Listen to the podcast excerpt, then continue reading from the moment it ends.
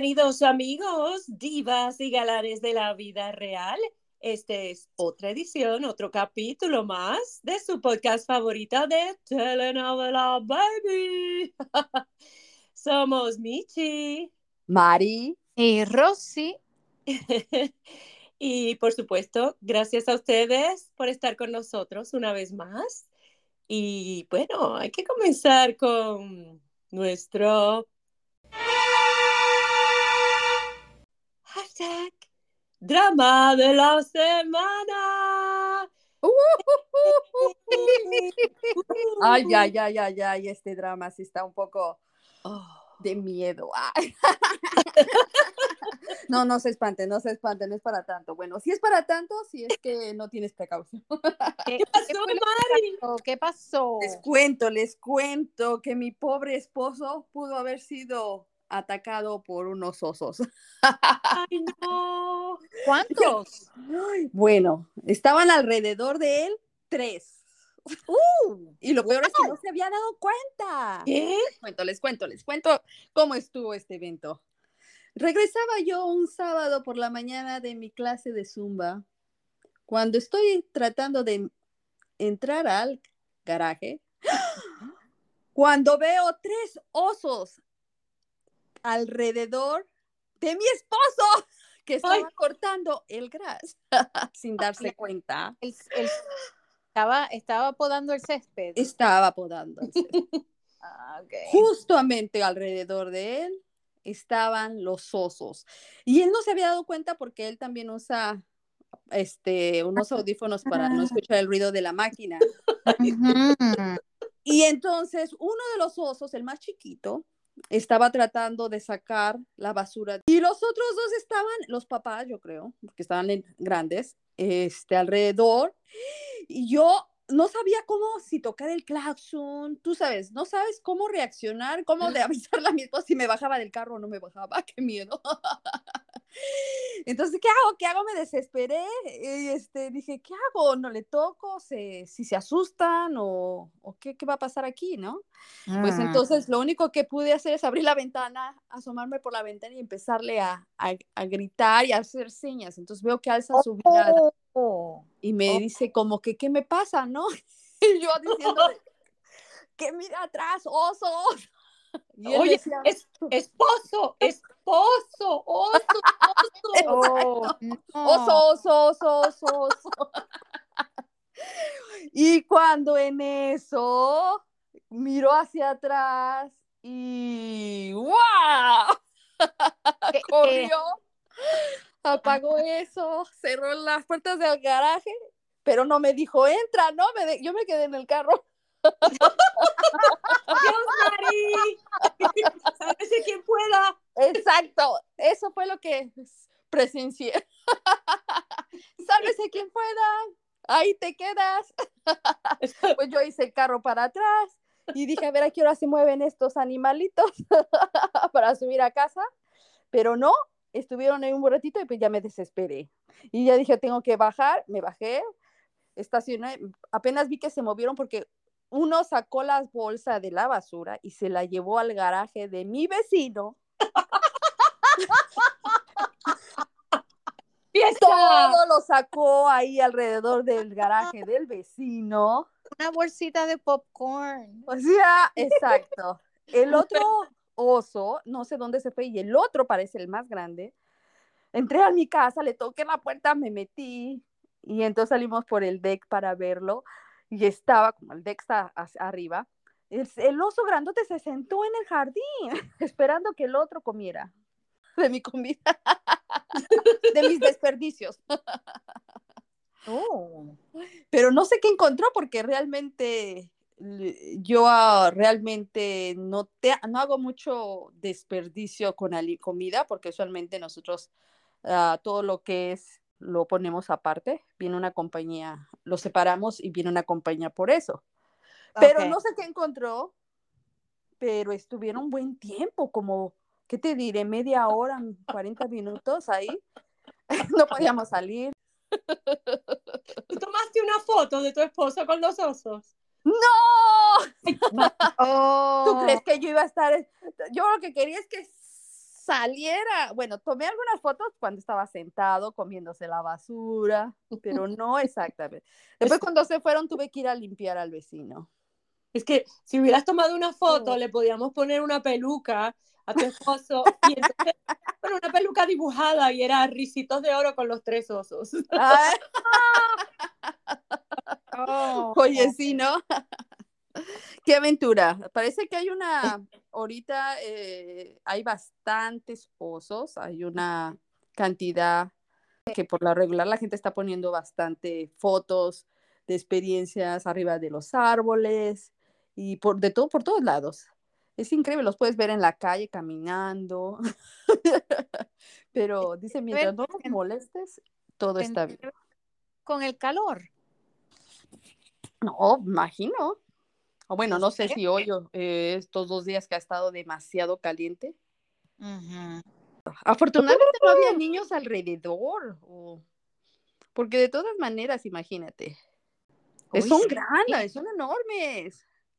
Oye, y no se te ocurrió, porque yo, yo la verdad es que no sabría qué hacer. Yo tomaría mi teléfono y buscaría como que en, en YouTube o algo así para ver qué se supone que no haga, porque yo estaría igual o peor que tú.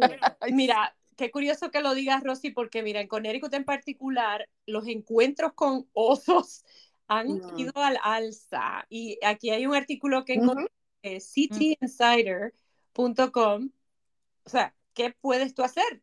Pues Exacto. Si te encuentras con un oso, porque para la fecha del principio de junio ya se habían contabilizado unos 2.900 wow. encuentros humanos y osos nada más este año en Connecticut, incluyendo que algunos de esos osos habían tenido que sacrificarlos. O sea, oh. sí, eso es lo, único malo. Oh. Sí, y que en el último mes, queriendo decir el mes de mayo, algunos osos habían entrado a algunas tiendas, eh, incluyendo que comiéndose los, bizcochitos, los cupcakes. Sí, o ah. casa, se han metido a casa. Y se han metido a casa, sí. Oh, wow. Así que. en unos desfiles de Memorial Day. Ah, pero bueno, ¿qué ah. puede hacer uno si se encuentra con un oso? Exacto, ¿qué se puede hacer? Pues mira, tú preguntabas de que si podías hacer ruido, sí una de las cosas que puedes hacer es gritar o hacer otro ruido como con un, parece que hay un silbato de oso, pero eso sí lo tienes. Claro, claro. Si el oso no se va, entonces tú tienes que lentamente abandonar el área y entonces irte a una estructura que ya sea una casa o un garaje si es posible. Si el oso continúa en dirección hacia ti.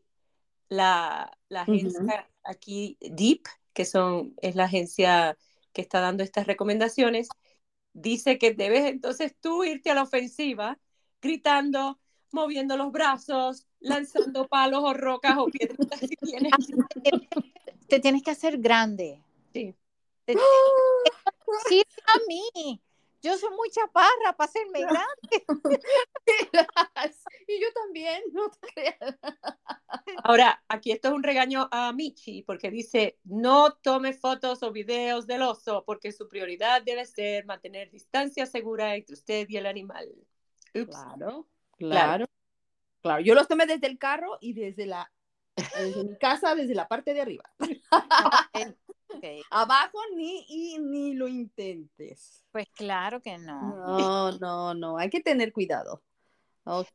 Y el problema es que no le, no le debe uno dar comida, pues, intencional o sin Exacto, porque regresa. Sí, se están habituando mucho a los seres humanos, se están poniendo cómodos y están, eh, ahora son como mayor riesgo a la población humana, a la población y a, pues pueden causar más daño a los hogares, a los carros, a, las mascotas. Exacto, los animales, los perritos, imagínate. Mi perro estaba que ladraba y ladraba. Sí. Ay, ven, pobrecito. Sí, sí. Así que como podemos ver, estas situaciones y este drama de la semana, un Una aventura. Uy, pero los osos no, eso sí que no los tenga en su casa. No, por favor. No de comer, no los atraiga. no. Y quítese los audífonos. Quítese los audífonos para cortar el grasa. Oh, ahora mira para todos lados. Todo el tiempo. Bueno, uh, gracias por ese drama, Mari. Sí, sí. Cuídense, cuídense. Y bueno, hoy tenemos a una invitada muy especial. Y tenemos un programa muy especial y estamos muy contentos de, de tenerla con nosotros. Ay, vamos a saber un poquito más de ella y es una maravilla que esté participando en nuestro podcast. Sí. Hacemos una pausa muy breve y ya regresamos. Volvemos. Volvemos.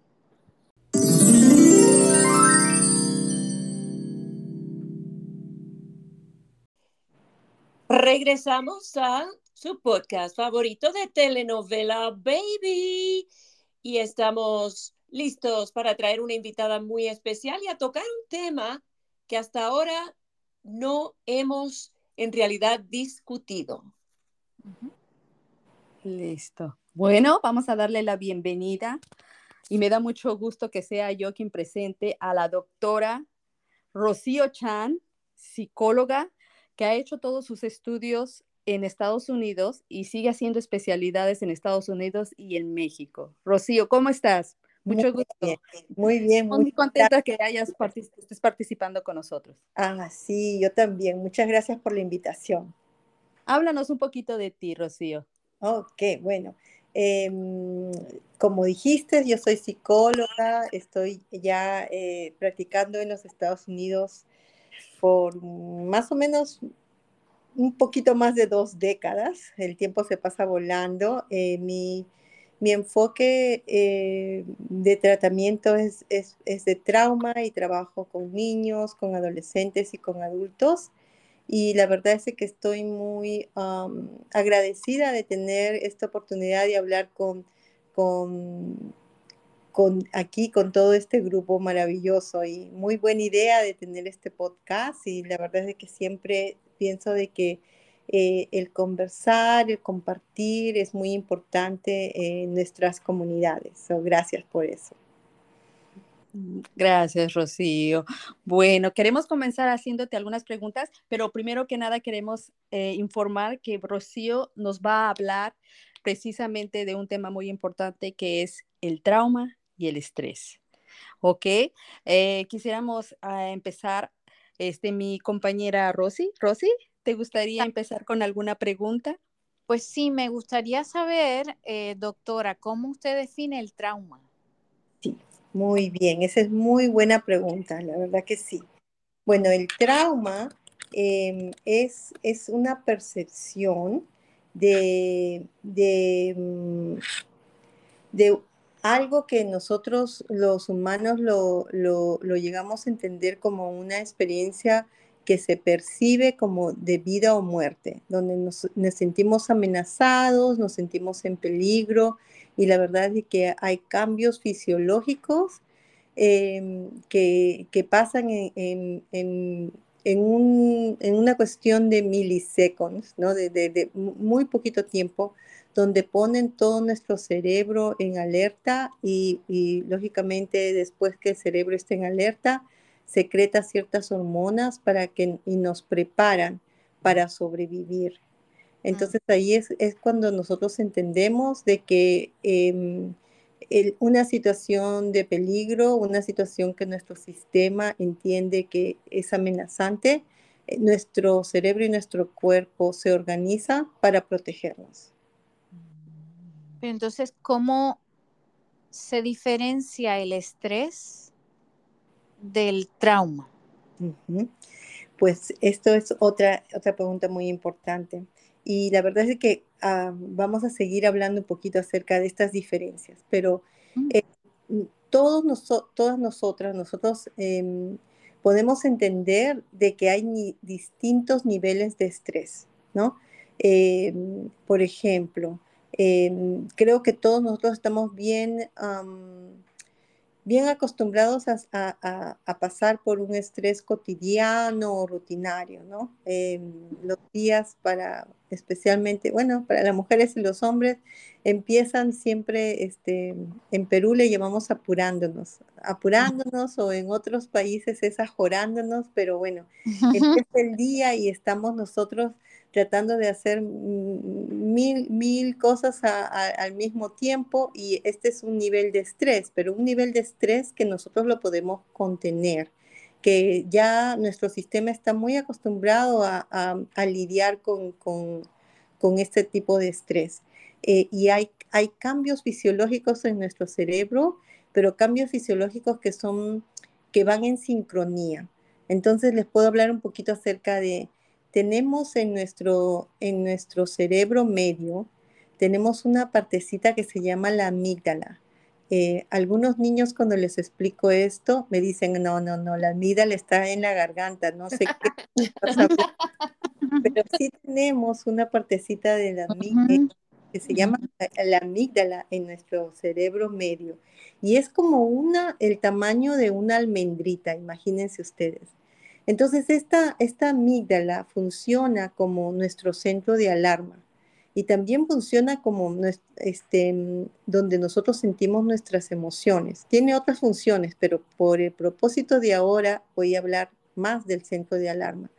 Y el centro de alarma se enciende un poquito cuando, cuando percibe algo que está pasando en, en nuestra vida externa y bueno, le comunica al cerebro.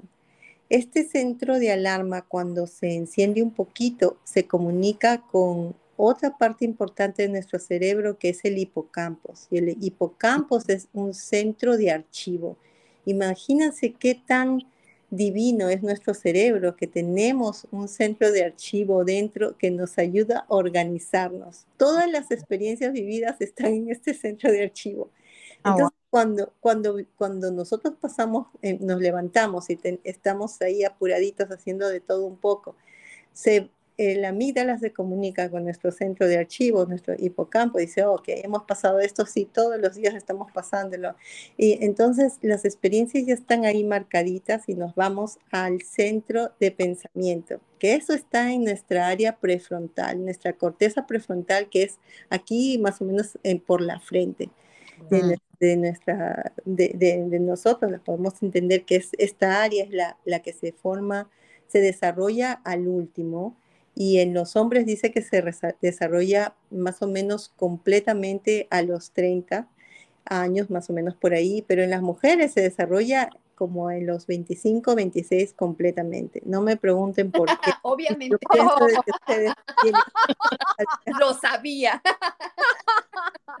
Pero este esta área prefrontal, la corteza prefrontal, es la que nos ayuda a integrar información, a buscar soluciones, a organizarnos. Entonces, una vez que la amígdala se comunica con nuestro hipocampo y se comunica con nuestra área prefrontal, la corteza prefrontal, que nos ayuda a organizar la información y decir, mira, todos los días nos levantamos y siempre estamos ajoraditos y apuraditos y siempre la hacemos.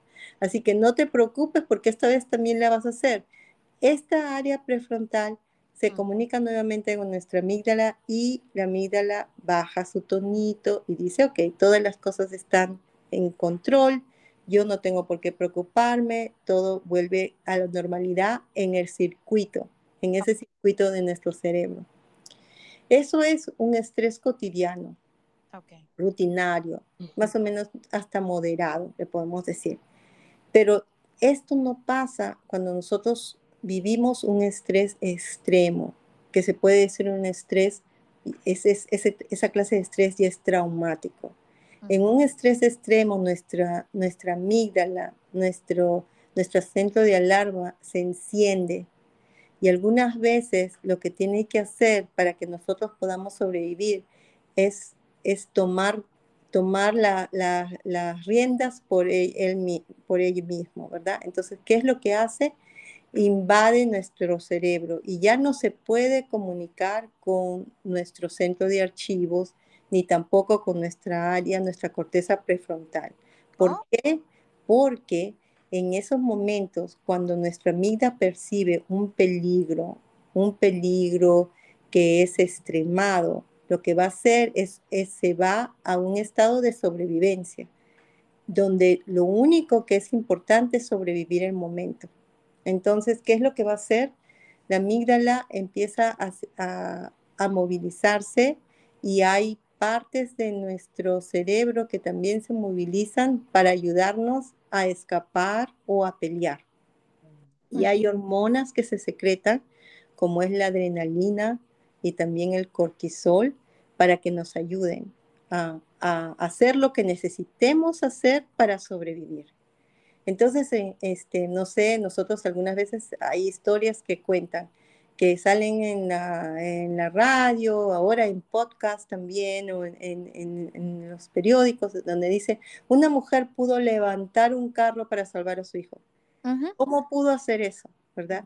Entonces, ¿cómo podemos hacer cosas o yo trabajo con, con, personas que han sobrevivido muchos traumas y, alguna vez me cuentan, mira, es que yo no supe cómo, pero yo corrí, corrí, corrí, corrí hasta que no pude más y no, me, no sentí dolor, no sentí que estaba sangrando, no sentí que estaba que, que, que realmente mi cuerpo no estaba, no estaba en las mejores condiciones, pero, pero sí tuve, tuve toda, toda la fortaleza para correr. Ese es el estado de sobrevivencia. Y las hormonas que se secretan ayudan. Uno, para no sentir dolor, pues no podemos sentir dolor si queremos pelear o si queremos escapar. Y lo otro es para que toda la sangre se vaya a nuestros músculos y nos dé esa energía para saber lo que tenemos que hacer. Mm. Entonces nuestro sistema simpático es el que se activa y nuestro sistema parasimpático, el que nos ayuda a digerir las cosas, el que nos ayuda a relajarnos, ese, ese está completamente desactivado, ¿verdad? Porque no lo necesitamos. Em, el problema empieza, o sea, porque todo, imagínense, todas las poquitas partes que les he hablado, y hay muchas más cosas, pero lógicamente en, en, cosas más simples las que voy a enfocarme ahora. Estas son, esta es la maravilla de nuestros cuerpos y de nuestro cerebro, que es, un, es, es algo importantísimo y es algo que, que nos está ayudando a, a, todos estar aquí reunidos y, y, conversando de este tema tan importante, pero también tan difícil. Lo que pasa muchas veces, no muchas veces, pero algunas veces es que si es que pasamos por, por estrés extremado por cierto tiempo y continuamente o muchas veces, lo que pasa es que nuestra amígdala, nuestro centro de alarma, se vuelve más sensible. Y hay algunas veces que va a detectar peligro cuando no lo hay. Y entonces las personas tienden a tener esos movimientos fisiológicos y esos cambios en el cerebro y en su cuerpo cuando realmente ya no lo necesitan. Y ahí es cuando uno necesita el tratamiento, necesita, bueno, hay una combinación de cosas, porque la amígdala necesita tener el mensaje de que ya no hay peligro, cuando no lo hay. ¿Verdad? Nosotros necesitamos a nuestra amígdala que reaccione cuando hay peligro, pero no que reaccione todo el tiempo tratando de, de no, no percibiendo bien, ya no distinguiendo bien qué es peligro y qué no es, porque entonces lo que pasa es de que nuestra amígdala empieza a detectar detonantes, detonantes del trauma pasado. Y pueden ser cosas muy pequeñitas que detona esta amígdala, pero la, la detona tanto que invade nuestro cerebro y ya no puede comunicarse con las otras dos partes importantes que nos ayudan a lidiar con estrés. ¿Ese es el trastorno por estrés postraumático? Exacto. Eso, eso es el, PTSD que le llamamos, el, el trastorno por estrés postraumático. Y también hay otras clases de trauma que realmente, lamentablemente, no tienen diagnosis todavía, pero hay muchos expertos y yo trabajo con muchos de ellos que están abogando, porque, por ejemplo, en niños, nosotros detectamos que los niños tienen trauma durante el desarrollo. En inglés le llaman el developmental trauma. Y lo que pasa es de que tienen una serie de síntomas que no pueden, no, no se encuentra en ningún trastorno mental actualmente. Entonces estos niños tienden a ser sobrediagnosticados, les dan muchos, muchos trastornos mentales o le dan menos trastornos mentales y el tratamiento no puede ser efectivo porque no saben lo que están tratando. Oh. Y, estos niños lamentablemente han pasado por trauma durante el desarrollo, durante, durante etapas de desarrollo que son claves y generalmente, lamentablemente, algunos de estos niños han vivido más de un tipo de trauma y, también han vivido este trauma por tiempos prolongados. Entonces entendemos que puede ser trauma durante el desarrollo, puede ser un trauma crónico, un trauma complejo. Entonces estos niños presentan una cantidad de síntomas que todavía no se pueden diagnosticar con un solo trastorno mental, porque, porque todavía no han aceptado esa diagnosis en el DSM-5R. Entonces, pero se entiende de que sí, que sí hay, hay, hay una red nacional que en inglés es el National Child Stress Traumatic Network, con nomenclaturas nctsn.org, que tiene una serie de información de, de trauma durante el desarrollo y, y, y, tiene la mayoría de, de, información en inglés, pero tenemos un equipo de terapistas eh, en todos los Estados Unidos que, hemos, nos hemos unido para hacer traducciones en español para que nuestras comunidades latinas también tengan estas traducciones y puedan entender un poco más acerca de este trauma durante el desarrollo, qué es lo que se puede hacer, cómo se puede identificar y cuáles son las clases de tratamientos que son efectivos.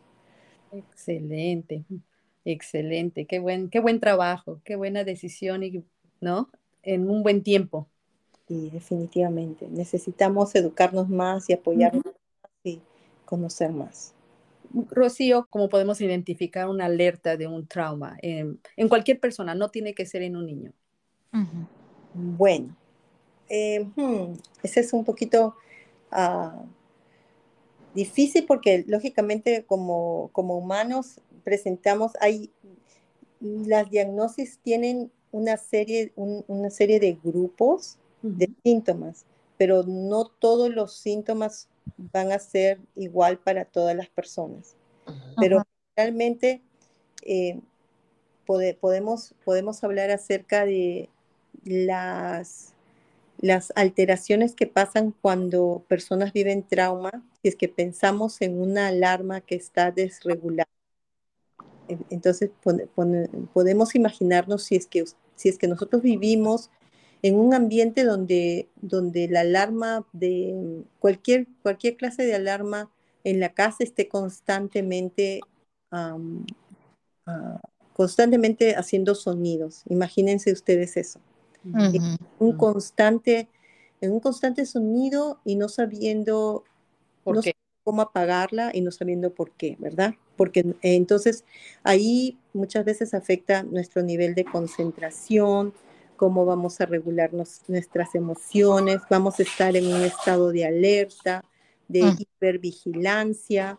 Eh, muchas veces no podemos confiar, no nos sentimos seguros. Eh, algunas veces hemos hablado de cómo nuestro sistema simpático se activa. Entonces, si es que nuestro sistema simpático sigue, sigue activado, nos sentimos como que estamos con mucha energía que no sabemos cómo descargarla. No vamos a poder dormir, insomnio algunas veces es, muy, ah, muy común. Eh, esos son algunos de los síntomas. Irritación, porque al no poder dormir, uno se irrita, ¿verdad? Algunas veces este, es, que no entendemos por qué la persona ha estado muy pacífica en un momento y algo de repente como que, uff, los transformó eh, eh, en otro estado de, emocional. Pero fue de un, un segundo al otro. Mm. Esos pueden ser algunos de los síntomas. O sea, podríamos decir que una reacción fuera de lo usual. o de lo normal, o sea, una persona que de pronto está ya en llanto y ni sabe por qué está llorando. Bueno, eso podría ser, pero acuérdate que hay otros trastornos también. So, no podemos generalizar, ah, pero, sí, pero quizás, quizás eso también puede ser. Y generalmente, generalmente para saber si es que es o no, generalmente es como una combinación de síntomas. No es solamente uno, ¿verdad? Sí. Ah, tenemos una otra pregunta, Michi. ¿Cuál es? O sea, hay. Hmm, ¿Cuáles son algunos recursos que hay o tratamientos para el trauma? Sí. Bueno, estás hablando con una psicóloga, yo, yo recomiendo terapia. Sí, claro. Eh, eh, aparte, y la terapia, tú sabes, o sea, tiene que ser, yo, yo cuando hablo de terapia es, uno tiene que sentirse cómodo con la persona que, que, que, es, que es, terapista. Eh, muchas veces uno, uno sabe cuando uno hace el clic y cuando no lo hace. ¿no? Yo, yo recomiendo, y, y, esto también lo recomiendo con las personas que trabajo, si es que no hacemos el clic, por favor, no, no, no pienses que terapia no funciona, es que por A o por B, mm. hemos hecho el clic, pero eso no significa de que tú no puedes intentar uh, trabajar con, con, otro terapista. Que, y, y, y, no te des por vencido, porque vas a encontrar a alguien que tú, lo importante es que uno se pueda sentir cómodo, seguro, y que uno pueda, pueda sentir de que, bueno, la persona uh, pueda, pueda contener um, y, y, pueda ayudar a procesar un, experiencias muy difíciles. Entonces, definitivamente tiene que haber esa, esa, esa, este, esa afinidad, ¿no? Y aparte de que lógicamente uno tiene que ver eh, el, el, el, nivel de, de, de, de entrenamiento que, que, que, el terapista tiene y, y mm. igual un poquito más acerca de, de, qué es lo que les están ofreciendo y ver si es que eso a ustedes les convence, ¿verdad? Esa es una parte. La otra parte es que todos nosotros, todos los días podemos hacer algo para ayudar a, nuestro, a nuestra amígdala, ¿no? Eh, generalmente, eh, cuando nosotros percibimos estrés, lo percibimos a través de nuestros sentidos. Y como ustedes saben, tenemos cinco. Dicen que las mujeres tenemos seis, pero los cinco este, los cinco sentidos podemos nosotros eh, ayudarnos a través del día a utilizarlos para calmar nuestra alarma. Y muchas veces uno piensa de que uno necesita calmar nuestra alarma si es que vamos a tener un día difícil o lo que sea, lo que sea. Pero lo que yo recomiendo es calmar nuestras alarmas como algo rutinario. Esto es como cuando tomamos vitaminas tenemos que, estas son nuestras vitaminas emocionales. O si tomamos vitaminas todos los días, también podemos tomar nuestras vitaminas emocionales todos los días. eh, y hacer algo con nuestros sentidos para que nos ayuden. Y yo sé de que muchas veces tenemos una vida muy difícil, muy, muy, muy, muy este, ocupada, etc, etc, pero hay cosas que lo podemos hacer en un ratito. No tiene que ser algo muy extenso, pero por ejemplo, leer algo que nos motiva cuando empezamos el día. Eso, eso, eso puede ayudar a calmar la alarma sin, que, sin necesidad de calmarla. O leer cosas que nos, nos ayuden a calmarnos. Um, y, y, y, y, no hay que, que lo que trabaja para mí va a trabajar para Marisol. Esto uh -huh. es bien individual y nosotros mismos podemos eh, trabajar, entender nuestra propia caja de herramientas que la podemos utilizar no solamente cuando pensamos que la vamos a necesitar o que la estamos necesitando, sino a través de, nuestro, de nuestra vida cotidiana. Eso es lo mejor. Uh -huh. igual con el sentido del gusto, el sentido de tacto, el sentido de, eh, de, de, del oír, entonces, todos estos sentidos y mientras más utilicemos nuestros sentidos para ayudar a mandar el mensaje a nuestra alarma que todo está bien, que estamos, que estamos en control, que estamos seguros, eso es lo más importante. Eh, y sí, dime. Sí, o sea, por ejemplo, como música relajante, eh, meditación, algunas personas rezan, o sea, eso serían... Eso es lo ideal. Lo ideal es, es, enfocarnos en qué es lo que nos ayuda. ahora que tenemos nuestros teléfonos que parecen nuestros compañeros o compañeras ah, de toda la vida, hay cosas que podemos tener en nuestros teléfonos. Muchas veces hasta las fotos que más nos gustan, mm, cosas así, porque lo interesante es de que con haciendo las cosas que nos ayudan a, a anclarnos. Eso es lo que ayuda a nuestra lámpara. Y el anclarnos también nos ayuda a recordar qué es lo más importante para nosotros. Mm. ¿Por qué nos hemos levantado hoy y por qué estamos, estamos dando lo mejor de nosotros? ¿no? Y muchas veces tiene mucho que ver con nuestra familia, muchas veces con las personas que son más cercanas a nosotros, lo que es bien significativo. Entonces, muchas veces cuando nosotros eso ponemos más conscientes y, intencional acerca de, mandar un rezo, eh, cosas así, nos ayuda a, que, a calmar nuestra alarma y anclarnos más. Y lo interesante de esto de nuestras amígdalas es que yo tengo una amígdala, pero ustedes también.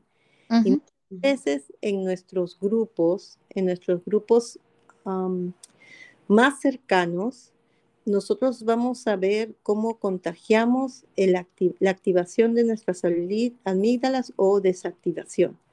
Yo no sé si ustedes se han dado cuenta, pero si es que alguien en, su grupo está irritado, hay una posibilidad de que la otra persona también se irrite. Es contagioso. las alarmas se activan y, se contagian, pero también puede trabajar del otro lado.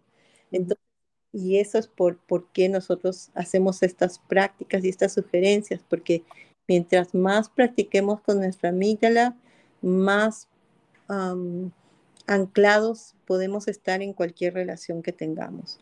Doctora, una pregunta de seguimiento, porque si un paciente o una paciente opta por seguir en el trauma, por ejemplo, si alguien que está en una relación de violencia doméstica no está listo para dejar a su pareja. Quiere decir que todavía está viviendo el trauma diario. ¿Cuál es el, no sé, el procedimiento?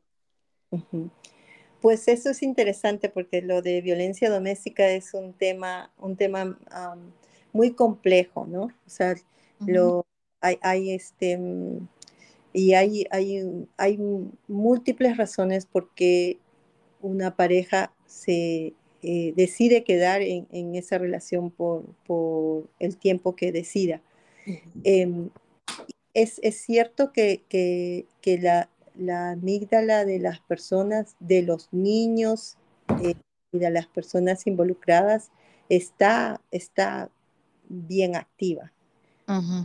y, que, y que, bueno, lógicamente cualquier pequeño detonante va a ser un detonante que, va, muchas veces va, a tomar va a tomar la, amígdala a, que invada todo el cerebro. Pero la otra parte que puede pasar es que la amígdala también ayuda en, situaciones tan extremadas como mm. la violencia doméstica. Algunas veces lo que también vemos es de que las personas se frisan. O sea, ya no, ya no tratan de escapar o ya no tratan de pelear, pero solamente se congelan. Y no es que solamente se congela, pero ese es, ese es el tipo de sobrevivencia que, también les ayuda a, seguir día a día. Em, y entonces es, bien, es bien este, interesante porque muchas veces lo que estamos, lo que estamos este, lidiando son con cambios fisiológicos, o sea, son con cambios en nuestro cerebro y en nuestro cuerpo, que, que no es que, mira, usa tu fuerza y usa tu intención y, y, bueno, yo, yo, no entiendo por qué no puedes salir de esta relación. Eh, es algo mucho más complejo y eso es algo ah, muy importante de tener en cuenta. Entonces, en este país, y yo sé que en nuestros países latinos también, gracias a Dios, ya nos estamos organizando mejor para apoyar a la persona que está envuelta en una situación de violencia doméstica, porque ahora ya entendemos más la complejidad. Eso es lo que ayuda los grupos de apoyo, lo que ayuda a tener un plan de seguridad, lo que ayuda a no juzgar a la persona que está envuelta en, esta situación, pero darle opciones, porque, porque cuando la persona esté lista y cuando las, los factores, los, los pros y los cons estén más de su lado, entonces esta persona es, es ahí cuando, cuando hace la decisión, ¿no? Y bueno, sabemos de que el, hacer una decisión también, también este, trae, trae peligro, porque cuando una, una, una persona decide dejar esta situación de violencia doméstica es cuando, cuando el peligro e, es, es mayor. Sí. Ah, ¿Verdad? Entonces, es, eso es lo que sabemos. Lo que también sabemos es que, es que la, bueno, la mayoría de personas que están envueltas en violencia doméstica son mujeres. Las estadísticas lo muestran así, pero no, pero ah. por eso em, también tenemos que admitir que también hay hombres y que hay, hay también eh, personas con otras orientaciones de género que también lamentablemente pasan por, por estas situaciones difíciles. Pero lo importante de saber es de que en mujeres y especialmente en mujeres latinas, los estudios muestran que las mujeres no quieren terminar con las relaciones, lo que quieren es terminar con el abuso. Y nosotros, em, el buscar también ayuda para, para el abusador es importante. Y algunas veces, em, lamentablemente, no tenemos suficientes servicios ni tratamientos para hacerlo. Pero pues, es algo también que puede ser una opción en, en, dependiendo de las circunstancias, ¿verdad? Porque lógicamente, si es que hay circunstancias de extremo peligro, entonces esto no sería algo recomendable. Rocío, una pregunta. ¿El trauma tiene cura? El trauma sí tiene cura. Gracias a Dios, sí. Eh, eh, y, es, es, este con tratamiento, pero es, yo, yo, yo también mm, hablo acerca de que la terapia es muy importante, pero es una un componente del recuperamiento. Mm, y ah, tienen que haber otros factores también muy importantes, como son el apoyo, las conexiones, el sentirse que tienen, tenemos una comunidad, que nos sentimos respaldados, el hacer actividades que nos ayuden a, a, a calmar esa amígdala. Muchas veces es deportes, es, es, es este, yoga, es tai chi, es, bueno, e, es el rezar, eh, y en una forma constante, es el colorear, es el, el, el, ser creativos, el, cocinar para muchas personas, el cantar, el, bueno, el cantar. número de actividades, el ¿no? Pero la, la, clave aquí es, es, es adoptar actividades saludables, porque también hay actividades que nos ayudan a, este, a calmar la alarma que no son tan saludables, como por ejemplo el, tomar, ciertas adicciones, etc. Pero el adoptar más em, las actividades saludables y el, el, repetidamente, constantemente hacerlas. Mm de que no es una sola cosa, es una combinación de cosas que nos Combinación de trabajos de varias cosas. Perfecto, sí, así es. ¿Puedo hacerle otra preguntita? Sí. Ajá, sí, lógico. Y es que, es que acabamos de pasar, bueno, y todavía por ahí anda el COVID, ¿no? Que es, me pareció que causó un trauma, no sé si decirlo colectivo o no sé, no sé cómo lo ve usted como doctora. Sí. Y esto es muy interesante porque estás hablando de un tema también que ahora los psicólogos estamos tratando de abarcar más, ¿no? Porque generalmente cuando hablamos del trauma hablamos, bueno, esto pasó al individuo y, y, nosotros los psicólogos somos muy expertos en culpar a los padres por las cosas que, que los hijos viven.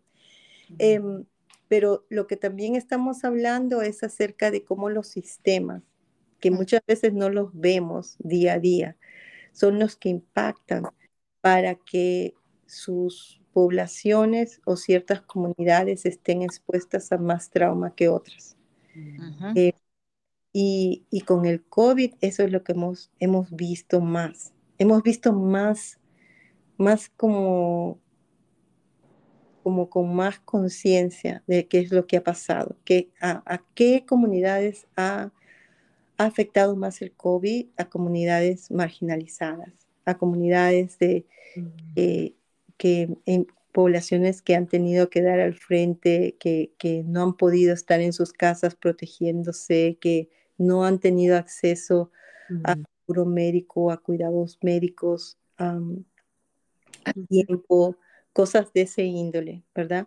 Entonces, lógicamente, em, un trauma colectivo, sí, em, que, que, todos, que todos los hemos vivido, pero que que lamentablemente también hemos visto muchas disparidades en este trauma colectivo, donde en algunos grupos han habido más recursos que en otros y, y, bueno, los grupos que no han tenido tantos recursos han sido los que han vivido más en carne viva el peligro y la amenaza mm. de otros grupos. Y, ajá. No, Rosy, estás bien. No, es que pensé también en el trauma de la guerra, ¿no? Que está pasando ahora los ucranianos, este que, que, me imagino que también es un trauma colectivo, pero aún más eh, intenso. Sí, definitivamente. Y, y, lo que ahora nosotros también entendemos es de que no tenemos que estar ahí en el campo de guerra para traumatizar, porque el, hecho de que conozcamos a alguien que ha vivido trauma también puede, nosotros también podemos este, eh, presentar síntomas, especialmente si es que somos personas que estamos día a día trabajando con víctimas de trauma o personas que estamos expuestas día a día a otras personas viviendo trauma. Em, pero definitivamente es distinto, es distinto el, el estar en, una comunidad donde hay guerra que nosotros que estamos bien distantes, pero escuchando y algunas veces trabajando con personas que han pasado por esas experiencias tan difíciles. Y la verdad es que lamentablemente el trauma es más común de lo que queremos admitir. Mm. Em, y, y, no discrimina en, clase social, en raza, ni, ni en grupo étnico, ni, ni, ni, nada parecido. Creo que la diferencia es en la clase de recursos y en la clase de apoyo inmediato que, que ciertas poblaciones puedan tener y otras no. Mm. Claro. Una última pregunta. Bueno, quiero decir, consecuencias de no tratar un trauma. Mm, lamentablemente las consecuencias de no tratar un trauma es que el trauma yo lo veo como un cáncer emocional. Mm. Entonces uno no lo trata y y se, se acaba. Se manifiesta en distintos aspectos de nuestras vidas. Em, y bueno, sí, lamentablemente, pues terminamos ahí. Hay un estudio que no estudió ni siquiera el trauma, estudió experiencias adversas durante la niñez y lo, lo estudió en los años, casi en los, en los finales del 80, principios del 90. Lo estudió con personas blancas eh, clase media, que em, presentaban una obesidad mórbida y habían participado de una clínica para bajar de peso en California. Y cuando estas personas ya habían bajado de peso, desaparecían, ya no se iban a la clínica. El doctor Feliri pensó, ¿qué es lo que está pasando? ¿Qué es lo que está pasando? ¿Por qué estas personas ya no están regresando a la clínica? ¿Ya no necesitan del, tratamiento? que Pero luego de unos meses las personas regresaban con más peso del que habían empezado el estudio, el tratamiento. Entonces empezó a, a, preguntarles cosas a, los, a, los, a las personas. Y una de las primeras preguntas, que esto es algo difícil y espero que no detone a ninguna de la audiencia, pero fue a una mujer y le preguntó este doctor a los cuántos años había sido sexualmente activa esta mujer, ya una señora. Eh, y le estaba preguntando a los cuántos años y la señora le dijo a los cinco, ah. cinco años. Entonces ahí entendió de que habían pasado experiencias adversas durante la niñez que estaban afectando a esta señora, ya una, mujer adulta, y empezó a hacer más preguntas. Y solamente eran 10 preguntas, y las, las preguntas eran sí o no. Se unió con otro doctor, un epidemiólogo, doctor Anda, del CDC, y los dos unieron fuerzas, eso es lo importante, el unir fuerzas. Encontraron a más de 17 mil adultos em, y lograron tener muy buena información, muy triste la información, pero muy relevante. Y lo que concluyeron fueron que cuatro experiencias adversas durante la niñez o más afectan a las personas, mm. em, afectan pero en, muchos aspectos de su vida. Y, y, las personas tienden a, a ser afectados a través de toda su vida. Inclusive muriendo 20 años antes que cuando se compara con la población de su misma edad. Eh, entonces, el trauma impacta. Claro. Impacta en todos los aspectos de nuestra vida.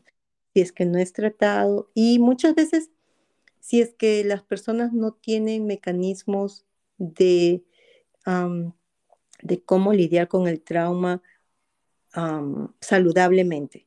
Porque hay personas que nunca han ido a terapia, pero tienen una fe que mueve montañas y tienen un apoyo indiscutible y, y, y, hacen muy bien. O sea, no, significa de porque no estar en tratamiento las personas van a tener una vida muy difícil, pero lo que significa es de que están más predispuestos a ciertas cosas y si es que no tienen los recursos necesarios, pues es un poco difícil de... Mm. Mm. Correcto. Interesante. Muy interesante. Doctora Rocío Chang, queremos darle las gracias. Ha sido, pues, no sé, yo diría una de las charlas más interesantes, si no la más interesante que hemos tenido. Y nos ha nos ha dado más tiempo del que nos había... o sea, hemos abusado de su confianza, vamos a decirlo así. Gracias. Gracias. Ojalá que no sea la última vez que podamos tener más oportunidad de conversar y, y, conocer más temas que, en los que estás involucrada y en los que tú estás trabajando para una mejor sociedad y una salud mental que todos necesitamos, ¿no? Y todos nos merecemos tener. Y todos nos merecemos. Y ah. muchísimas gracias por esta oportunidad, la verdad encantadísima y cuenten conmigo y, espero de que todos los, que están participando em, tengan esa fe y esa esperanza de que, de que todo, todo, toda sanación es importante, importante, que no lo tienen que hacer solos y que siempre hay recursos saludables que, que, se necesitan buscar y, y, que los van a llegar a, a obtener. So, totales para todos y muchas gracias. Encantada. Muchísimas gracias. Muchas gracias, Rocío. Muchísimas Te agradezco mucho, mucha suerte y seguimos trabajando. Perfecto. Gracias por lo que están haciendo, muchachas. Gracias. Éxito. Amigos, quédense aquí con nosotros. Volvemos. Volvemos.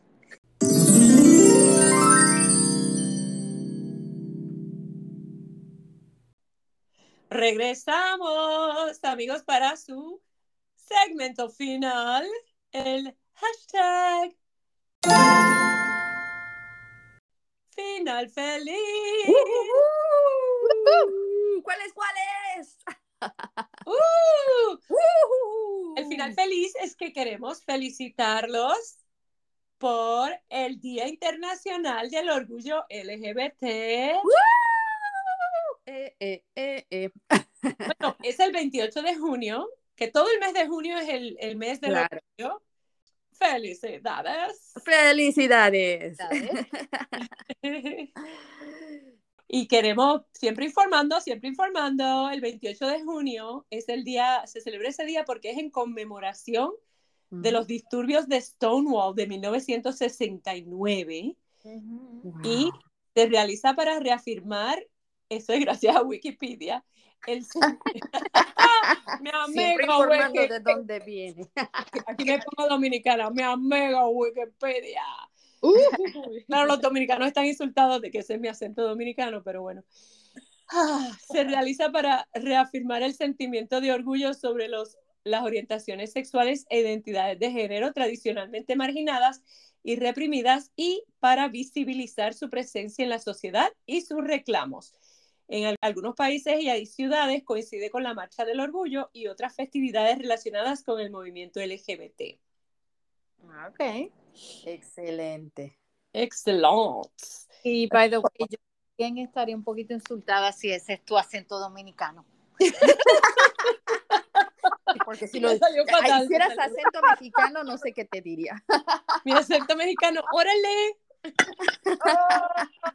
Oye, viviste dos años, tienes que haber aprendido. No, yo, yo viví cinco años. Ah, entonces, imagínate. Por lo menos tienes que hablar como fresa. Ay, yo te lo dejo a ti, fresa. O sea, o sea, o, o como naca o como fresa. Sí, ¿verdad? Los dos extremos. Ok, pues estamos muy contentos por todos, ¿no? Sí, pero tenemos otro final feliz. Este es el principio feliz. El principio feliz, pues saben, el verano. ¿Qué trae el verano, Mishi? Vacaciones. Go, go, go, go. Ya veo, por lo menos para unos cuantos sí tienen esa dicha. ¡Ay! Pero, Rosy, lo que pasa es que lo llevamos planeando un montón de tiempo y si vivieras en Connecticut, Claro. múdate. Este, O invítanos a. Y como ella tiene playa al lado, ¿verdad? Sí. Uy, sí, sobre todo, sobre todo nos tiene celo. y en tiempo de invierno mejor. sí. Después les contaremos, pero vamos a ir a celebrar el 4 de julio. 4 de julio. ¡Yay! Sí, nos vamos a la playa, nos vamos a la playa, les contaremos después cómo estuvo eso, vamos a compartir varias familias juntas y les traeremos algunos chismes, novedades, noved- diría yo, novedades. fuegos artificiales, por favor. Fuegos artificiales, barbacoa. ¡Uh! Eh, oye, hablando de mensajes, nadie mencionó nada, pero yo los voy a mencionar.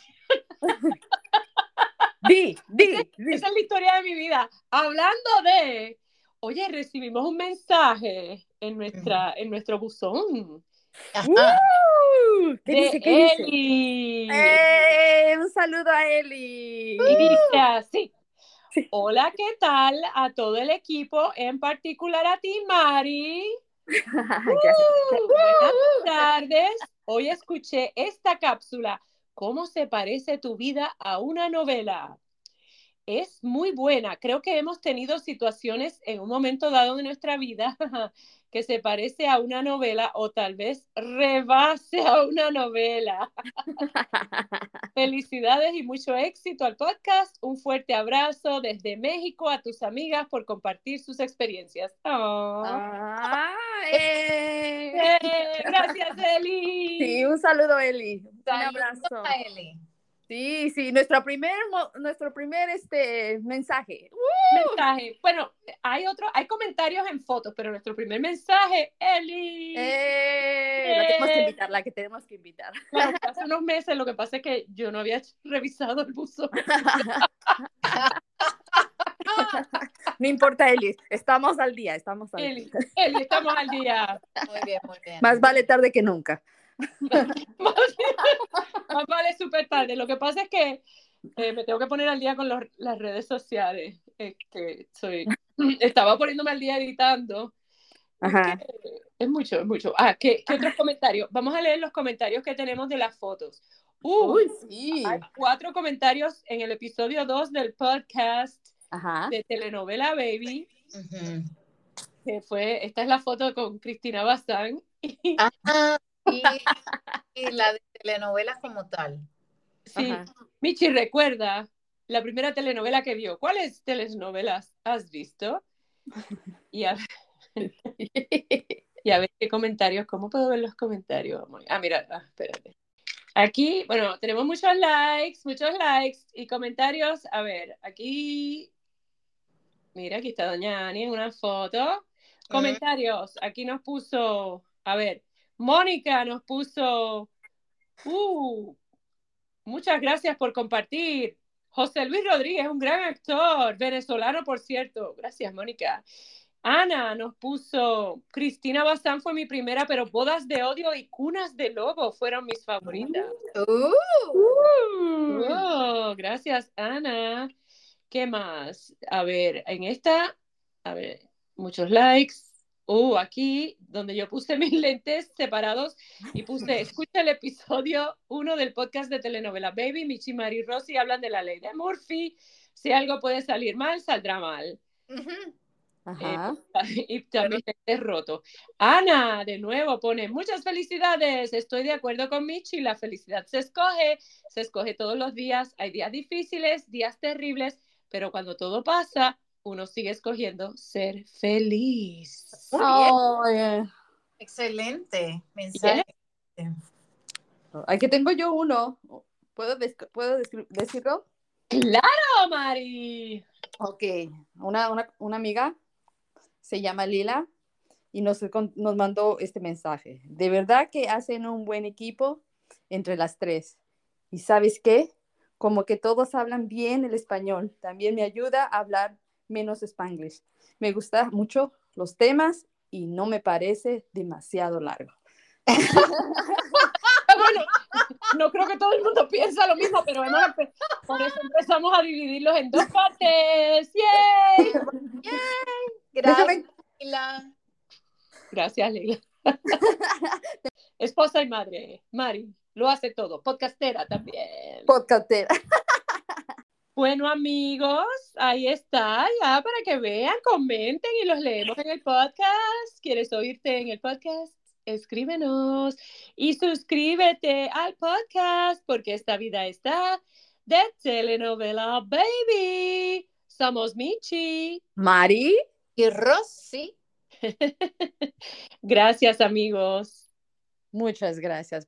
Chao.